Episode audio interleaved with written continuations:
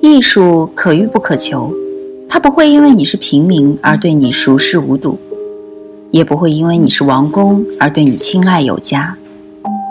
与同听艺术，带你感受艺术的奥秘和热情的世界。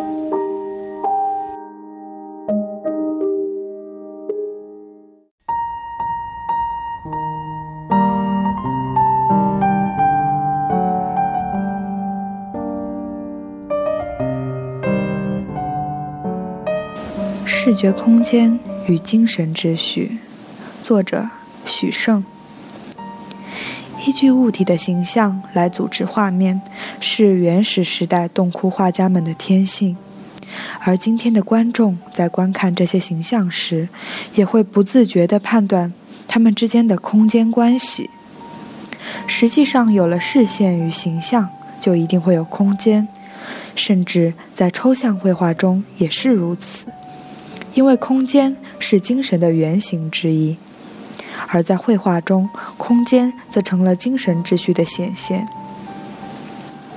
我们至少可以说，所有传统的具象绘画都是对真实物体以及所在空间一定程度的抽象，而对空间的抽象总是与对精神秩序的理解有关。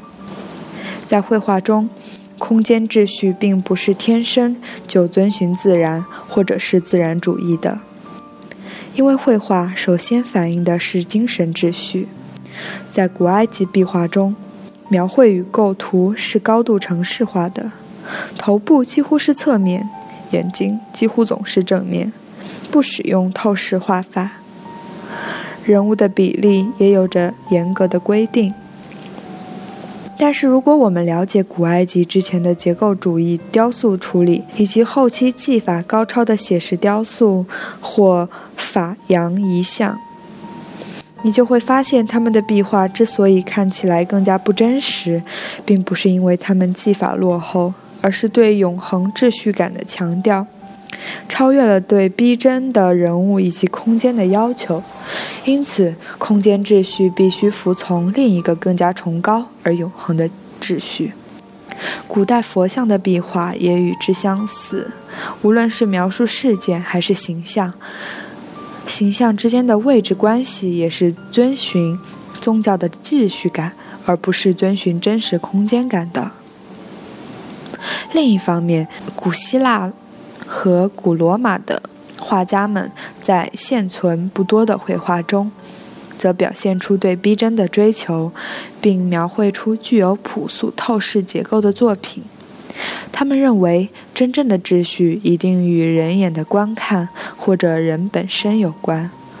无论强调宗教的永恒，还是人的天性，对空间的理解，都是精神秩序最直接也是最直觉的显现。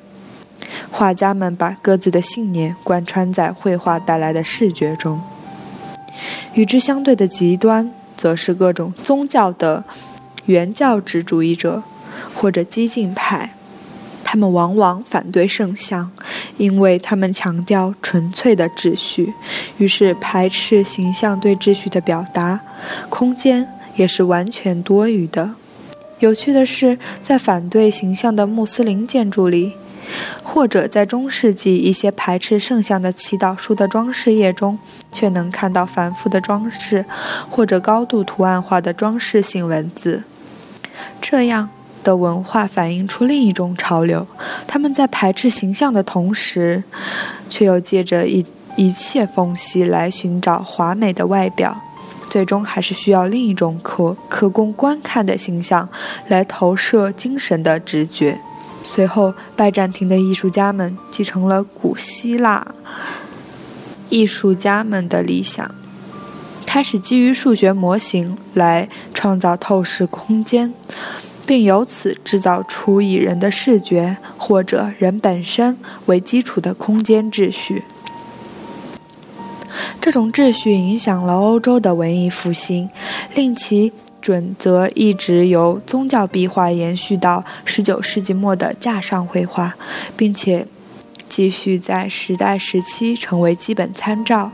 在文艺复兴兴盛的时期的绘画里，空间因为高度的自然性，可以最小限度地承担对宗教秩序的转换或象征，让观看的直觉与宗教的精神完全融为一体。因此，这成了绝无仅有的一个时代。人类即使身处凡间，不具备崇高的精神和有关秩序知识，也能够看见天堂。与之相对的，亚洲的佛教壁画和大多数的宗教壁画一样，进入各自的体系。这些绘画保有不同的精神秩序，也一直保持着各自独立的空间表达。而中国宋元明时代的文人绘画。则是以心学和理学为基础的丰富的认认知体系间的交织。这些作品已经脱离了宗教性的功能性，成为个体精神和理念的表述手段。在文人阶层，艺术创作已经成为一种基于独立思想的自觉。因此，从根本性质上来说，这些绘画可以被称为是现代主义的。这与当时中国社会与文化的发展是相配的。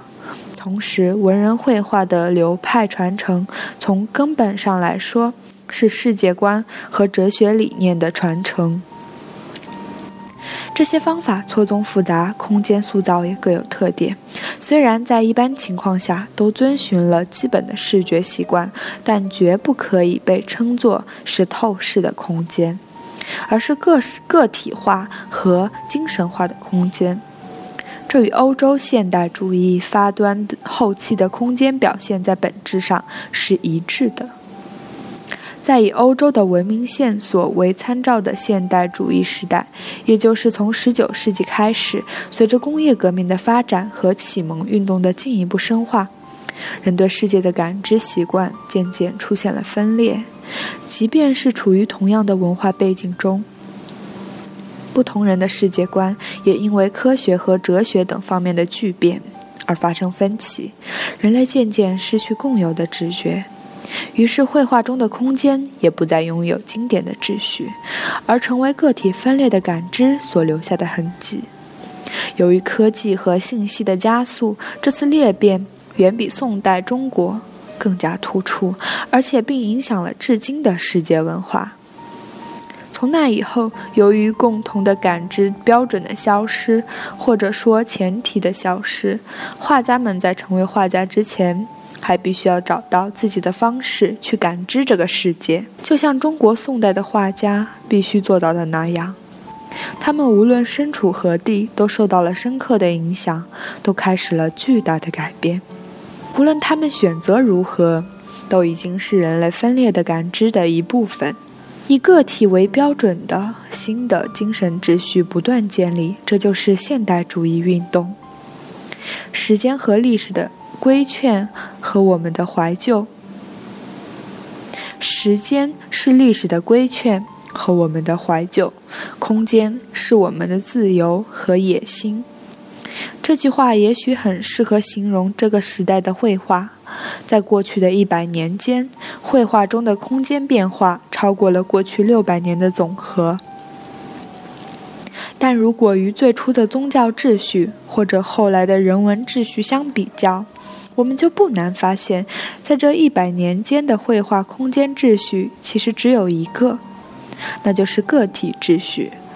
尼采说：“上帝死了。”但或许他搞错了，上帝只是休假去了，死去的是相信前提与共有秩序的人类。